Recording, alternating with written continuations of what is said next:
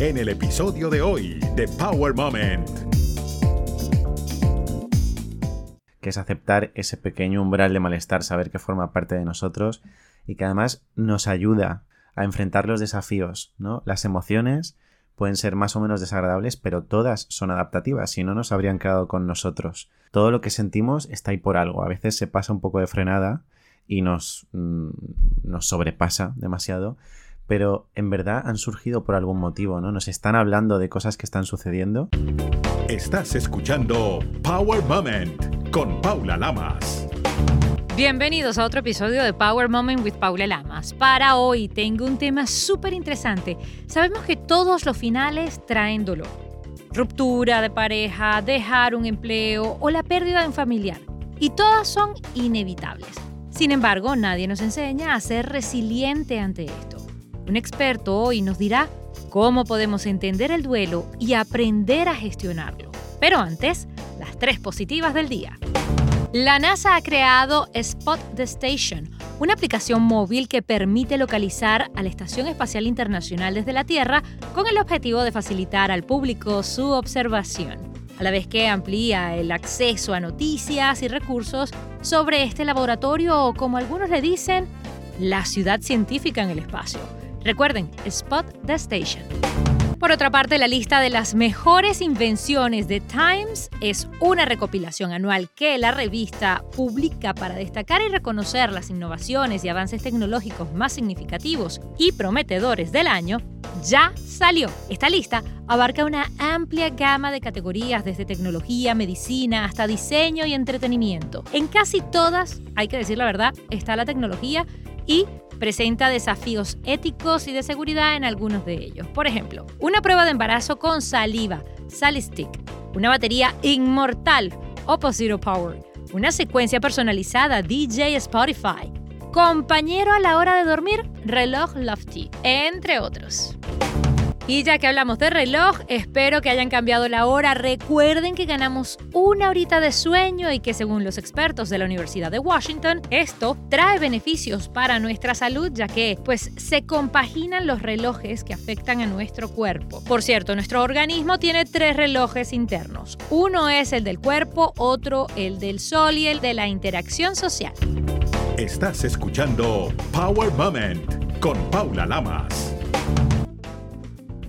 El duelo nos impacta a todos. La pérdida es una de las experiencias más dolorosas que alguien puede pasar cuando un ser querido, una mascota o una persona cercana fallece. Y el duelo no solo se siente a través de la muerte, sino también a través de otro tipo de pérdidas en la vida. Entre los latinos a menudo se escuchan frases como, todo está bien, ya pasará, ay, ya no llores, el tiempo lo sana todo, Dios lo quiso así, por mencionar algunas. Y a pesar de que en México se celebra el Día de los Muertos, el tema del duelo y la pérdida no se habla día a día, no se habla mucho del dolor y de las reacciones naturales. Muchísima gente minimiza las experiencias de la pérdida y no procesa el dolor que se siente. Hoy Dani Blasquez, psicólogo especialista en psicología de la salud y en duelo, mediador civil, familiar y comunitario, con máster en victimología, a punto de terminar otro en psicología general sanitaria, nos ayuda a entender el proceso, a identificar las etapas y algunas maneras de procesarlo. Hoy por hoy, Lleva su propia consulta virtualmente desde cualquier parte del mundo y se hizo famoso mundialmente a raíz del psicoanálisis al video de supuestas disculpas de Luis Rubiales tras el beso no consentido que le dio a la jugadora campeona del mundo del fútbol femenil, Jenny Hermoso. También codirige su propio proyecto Edna, Psicología en España, y le da voz al podcast No Tengo Diván un espacio en el que comparte pequeñas píldoras de reflexiones sobre psicología. Los invito a disfrutar de esta conversación que está cargada de momentos poderosos. Todos los finales traen dolor, es inevitable, pero pareciera que nuestra cultura, que nuestra sociedad no nos prepara, no nos enseña a ser resilientes en cuanto al sufrimiento. ¿Por qué? Bueno, porque el sufrimiento es muy desagradable.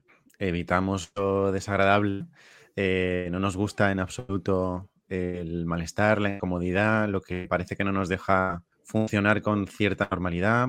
más que funcionar con cierta normalidad, lo que no nos deja mm, cumplir con la expectativa que nosotros tenemos sobre nosotros mismos o que los demás tienen sobre nosotros mismos o lo que la sociedad está esperando de nosotros mismos, ¿no? Entonces, todo lo que se aleja de lo que nos permita eh, llegar a eso es muy incómodo y es muy desagradable.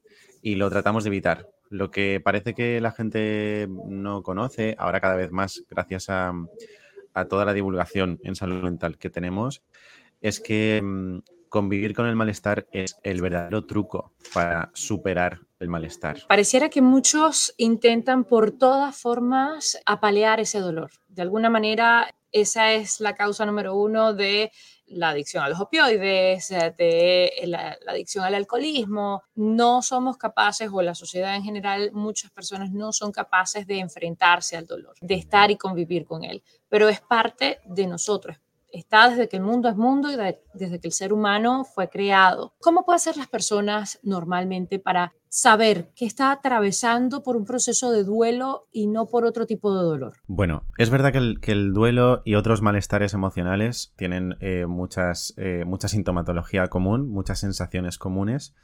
Entonces, la mayoría de las veces se solapan unas con otras. Hay duelos que se cronifican, hay duelos que se convierten en depresiones, hay personas con ansiedad que sufren duelo, es decir, normalmente está bastante solapado el malestar emocional y el psicológico. Hay mucha comorbilidad entre unos padeceres y otros, ¿no? Yo creo que para saber diferenciar exactamente si estamos ante un duelo normal o un malestar emocional que se sobrepasa, ¿no? O que, nos sobrepasa y que es demasiado intenso y demasiado disfuncional, creo que es entender sobre todo nuestro contexto. El duelo es la elaboración de una pérdida es eh, toda esa sintomatología a nivel emocional, conductual, psicológica que experimentamos para elaborar una pérdida, para integrar una pérdida del tipo que sea, y todo lo que forme parte de esa, de lo esperable, digamos, en ese contexto, forma parte de un duelo, vamos a decir, normal o natural. ¿no? Es, es difícil utilizar un término adecuado porque a veces lo normal y anormal es como, ¿no?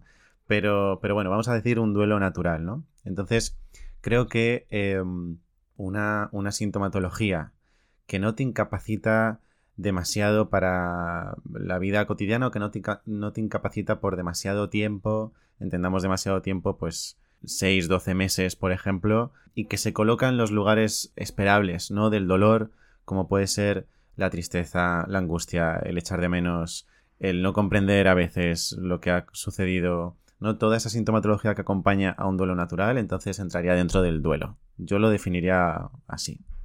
Fíjate que tú mismo has tenido la dualidad de decir un duelo natural o un duelo normal.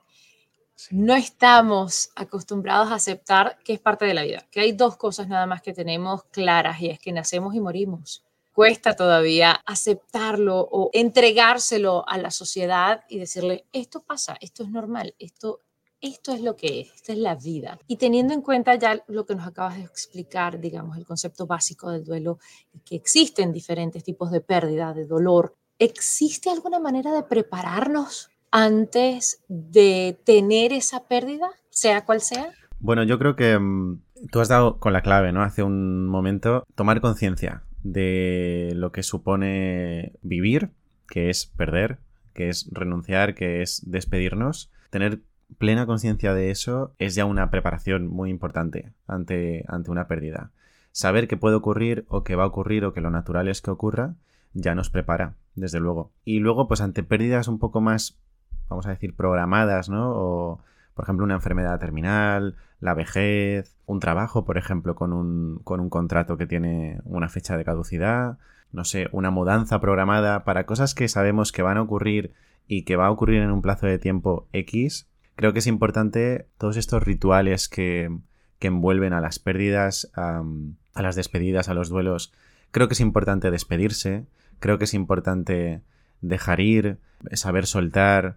Creo que es importante hacer una especie de. Mm, bueno, de recopilación de, de, las cosas bonitas y buenas que nos ha permitido vivir aquello de lo que nos estamos despidiendo ahora, ¿no? Hablo de en forma muy general porque no solo me refiero a la pérdida de un familiar, por ejemplo, sino también incluso a una mudanza, que parece que es una idiotez, pero es que nuestro hogar, eh, vamos, no hay nada que forme más parte de nuestro día a día que el lugar en el que vivimos, ¿no? Y despedirnos de lo que ha sido nuestro refugio, el lugar donde nos hemos enamorado, donde hemos llorado, donde hemos compartido tiempo con las personas que queremos. Ese, ese refugio tan importante, pues, pues también supone un, un duelo, ¿no? Su pérdida, ¿no? Entonces, creo que lo catalogaría como la despedida, el poder recopilar lo que nos ha aportado, el saber que nuestra vida, por supuesto, continúa con otros ingredientes bonitos que podemos recuperar en otros contextos, con otras personas, eh, en otros espacios. Yo creo que toda, tomar toda esa conciencia ya nos prepara de primeras para, para un duelo. Cuando hablabas de ritual de despedida, ¿qué podemos hacer? Bueno, creo que sería distinto para una persona, por ejemplo, para alguien que fallece, que para un lugar o un trabajo, ¿no? Pero creo que, bueno, centrándonos, por ejemplo, en, el fallecimiento de alguien, ¿no? Que es como el duelo más común y el que todo el mundo sabría reconocer, creo que es importante poder hablar con esa persona, comunicar lo que sentimos ante lo que está por llegar, ¿no? Cómo nos sentimos, cómo nos hemos sentido acompañándonos de esa persona a lo largo de, nuestra vida o del periodo en el que hemos estado cerca de él o de ella. La gratitud es algo que, calma, es algo que también nos aporta mucho sosiego y que vincula, ¿no? Y que, y que por supuesto fortalece los vínculos entre, entre las personas. Así que ser agradecido, poder asegurar, por ejemplo, a la persona que se va, que estaremos bien, que estaremos bien acompañados, que por supuesto le echaremos de menos, pero que saldremos adelante, que encontraremos la manera, ¿no? Calmar un poquito también esa angustia del otro. Poder responder a las preguntas también del otro a veces enfocamos el duelo en uno mismo, ¿no? En, en, el sufrimiento que vamos a pasar nosotros ante la despedida, pero el que se va también puede tener muchas dudas y muchos miedos sobre lo que va a pasar después, ¿no? Entonces, poder validar emocionalmente lo que sentimos nosotros y lo que siente el otro, que haya una comunicación fluida entre ambos, que haya gratitud, que haya despedida, creo que sería como el principal ritual de despedida que podríamos poner en marcha que es algo importante eh, y, y, has dicho cosas muy valiosas. He visto que existen también diarios donde la gente pues se va de alguna manera escribiendo cada día por 30 días algo con respecto a la persona que se fue si no tuvo la oportunidad de decírselo en persona. Para eso existen este tipo de herramientas, ¿no? Como para drenar y de alguna forma expresar, ya sea escrito o verbal, ese sentimiento y eso que quedó pendiente de alguna manera con la persona que se fue, ¿no? Eso es. Bueno, la escritura es muy terapéutica porque mm, tiene ese componente de validación, de autovalidación emocional, ¿no? De, de plasmar sobre un papel o sobre una pantalla lo que estamos sintiendo, el saber que lo que sentimos es normal, es válido, es la respuesta natural a lo que estamos viviendo, el sentirnos también reflejados, poner en orden nuestras ideas, nuestros miedos, nuestros pensamientos, ¿no? Que la imagen que nos devuelve el papel o la pantalla sea el mismo reflejo de lo que estamos sintiendo. Eso es muy liberador y muy terapéutico. También sirve como desahogo emocional, por supuesto. Y bueno, desde luego es una de las principales tareas que hacemos en la terapia de duelo, que es la carta de despedida. Hay mucha gente que no se ha despedido, por supuesto, porque hay muertes inesperadas eh, que uno no puede prever, ¿no? Pero también hay muertes programadas, como decía antes, eh, en las que la gente evita eh, la despedida, porque bueno, cada cual vive su duelo y su final como, como necesita. No es estrictamente necesario, pero desde luego sí se sabe que es muy liberador. Y la carta de despedida es un recurso súper habitual, ¿no? El, poder cerrar de algún modo lo vivido con esa persona, agradecer, recordarle y hacerle ese huequito al dolor. Yo hablo de hacer un espacio al dolor, porque muchas veces el duelo, cuando hablamos del duelo, hablamos de la superación del duelo, ¿no? De, de, pasar página de... Y es que hay duelos que permanecen para siempre. Es que cómo no te va a doler que tu madre o que tu madre ya no estén contigo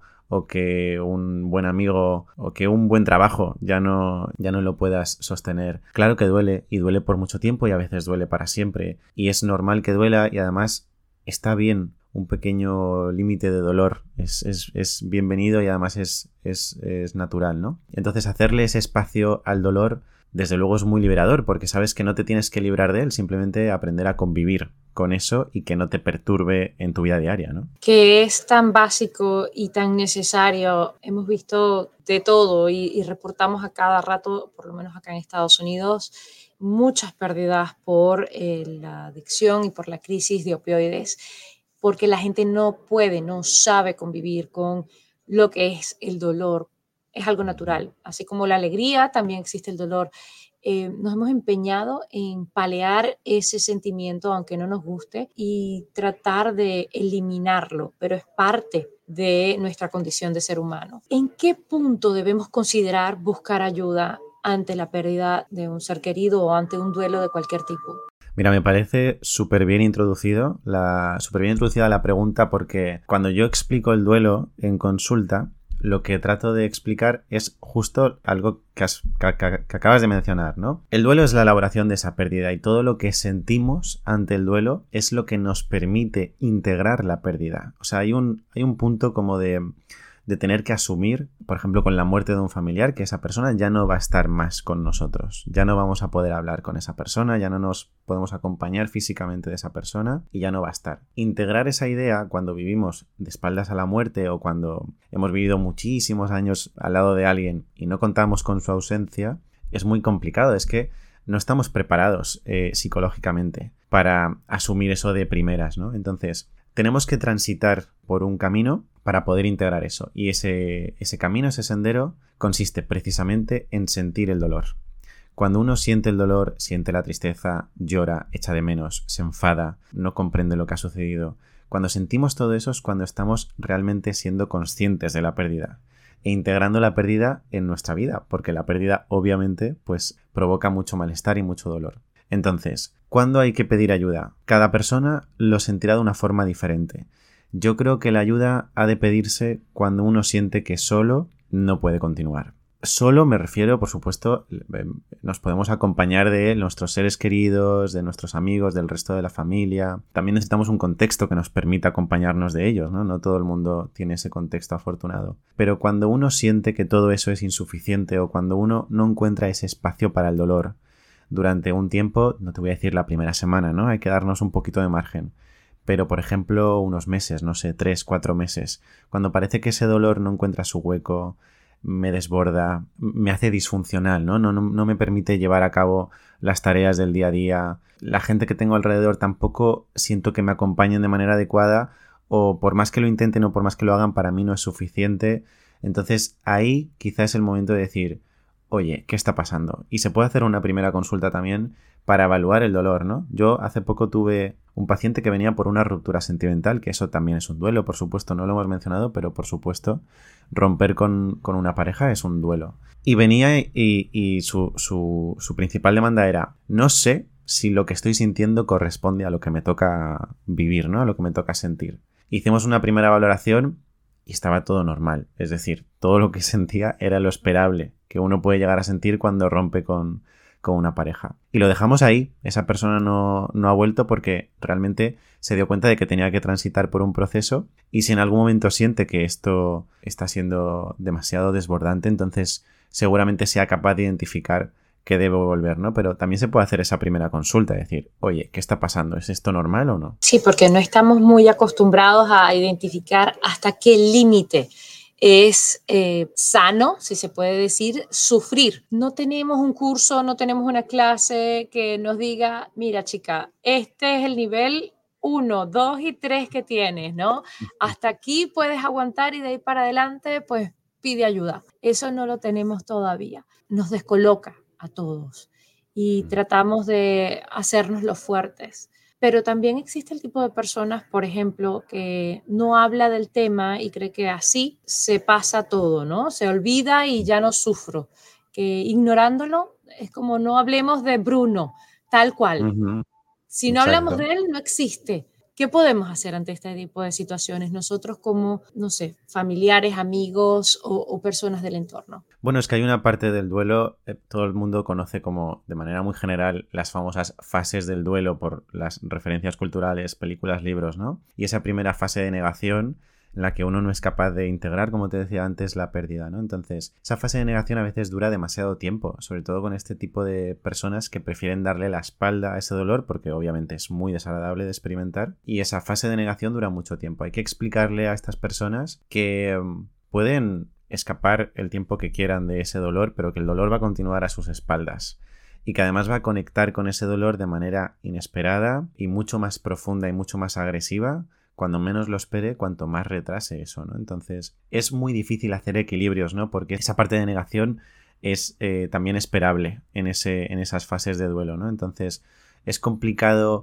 poder categorizar en momentos temporales cuánto debería durar una fase como esa.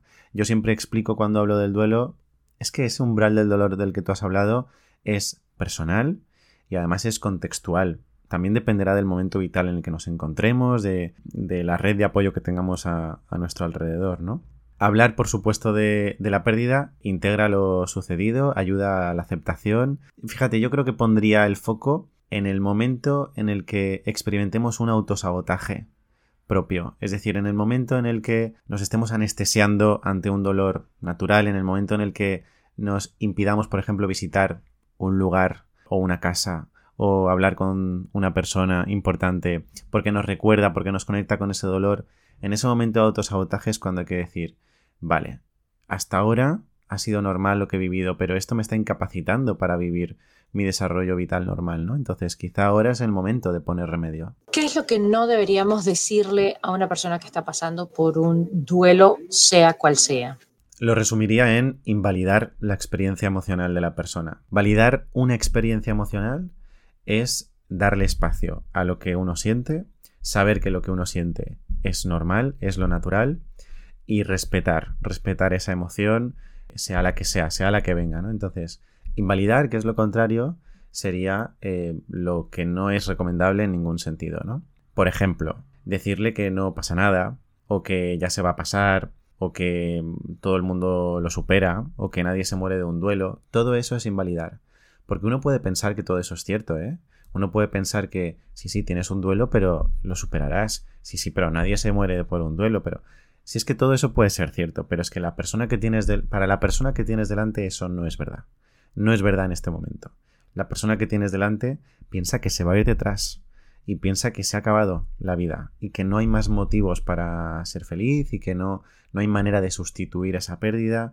Realmente lo piensa de verdad. Entonces, ir con el discurso contrario, lejos de ayudar, hace que invalidemos muchísimo su experiencia y entonces esa persona entre en una especie de, disonancia cognitiva, ¿no? De, vamos a ver, si yo lo que estoy sintiendo lo siento de forma muy real, ¿cómo puede ser que la gente me diga que esto no es así, ¿no? Que no funciona así. También el, el acompañamiento per se está muy infravalorado, es decir, es que hay veces, no, hay veces que no hay que decir nada, hay veces que hay que estar ahí, presente, acompañar, mostrarnos disponibles, que la otra persona sea consciente de que si, les, si nos necesita nos va a tener a su lado, ¿no?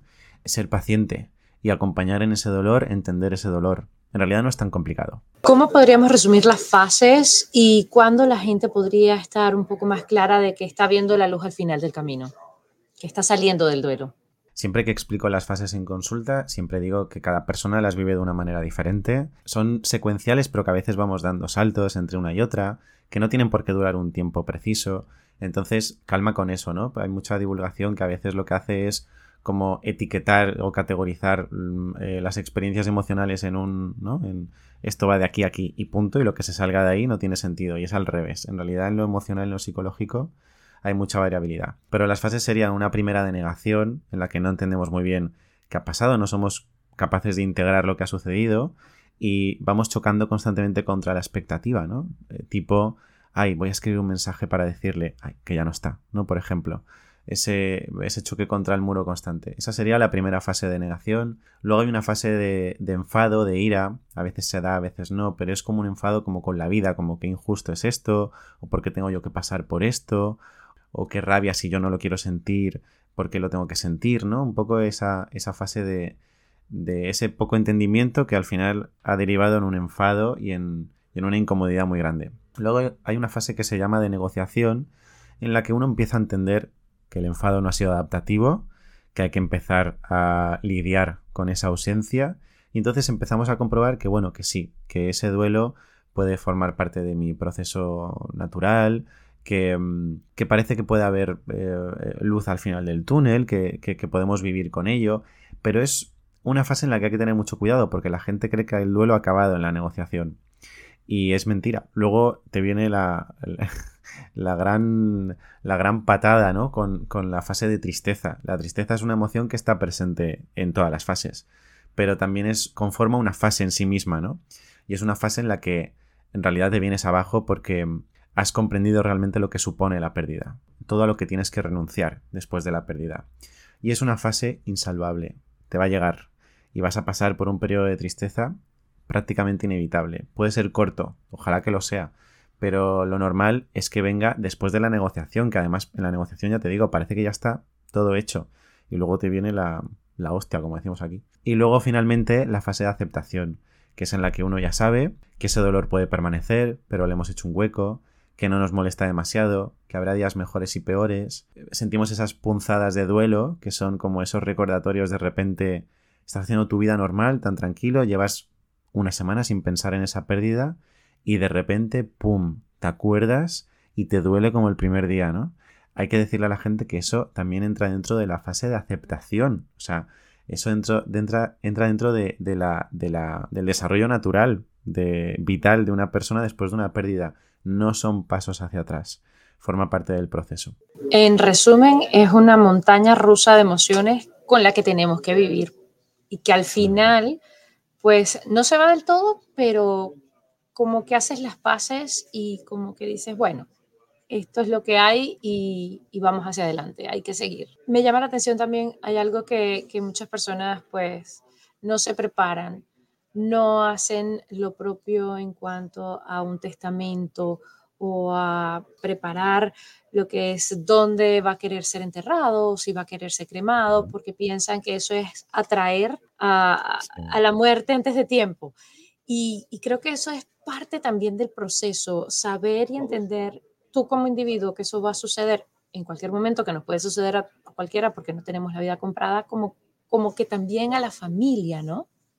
Es verdad. Bueno, esto que dices es súper, en verdad es muy divertido, ¿no? Cuando la gente cree que hablar de la muerte atrae la muerte, que no tiene nada que ver, ¿no? Claro. Ojalá fuera tan fácil, no hablaríamos de la muerte y ya está, ¿no? Pero, pero sí, eh, forma parte del, proceso tanto con uno mismo como con el resto, ¿no? De aceptación de, de la vida finita que tenemos, ¿no?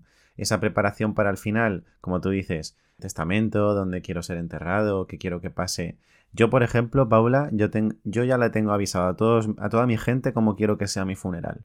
O sea, lo tengo súper claro, ¿no? Entonces, también es una cosa como de acercarse un poco a esa realidad, de prepararse uno mismo y también de preparar al resto, porque cuanto más facilitemos las cosas al, al resto eh, durante ese momento tan complicado, en el que uno, pues a veces no puede tomar las mejores decisiones, será mejor, ¿no?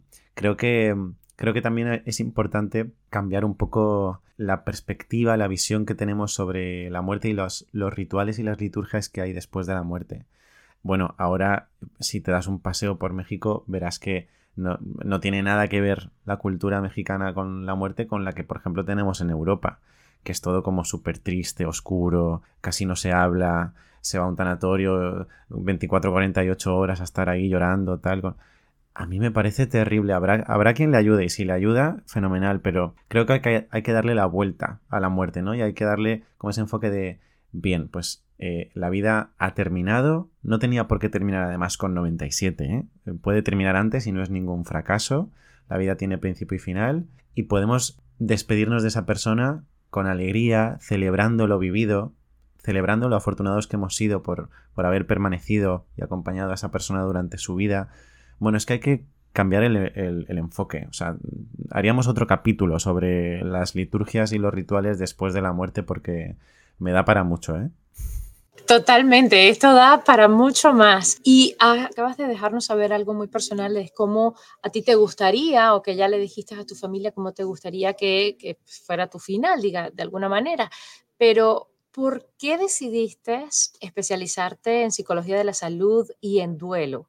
Bueno, es que creo que, como hemos hablado al principio, le damos la espalda a ese dolor y, además, eh, después de, elaborar una pérdida, sea el tipo que sea, todo el mundo espera que continuemos con nuestra vida eh, de una manera normal. Y ¿Pero fue una pérdida lo que te hizo decidir estudiar esto? No, no, no, que va. En realidad, y si quieren escuchar el resto de esta conversación, visita paulalamas.net o, o busca en tu plataforma de podcast favorita Power Moment with Paula Lamas.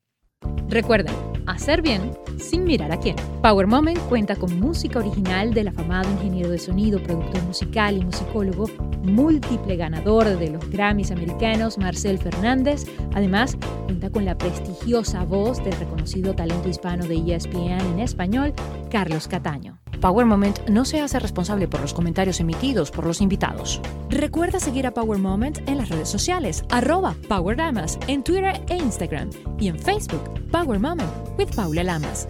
Esta es una producción de GGSI.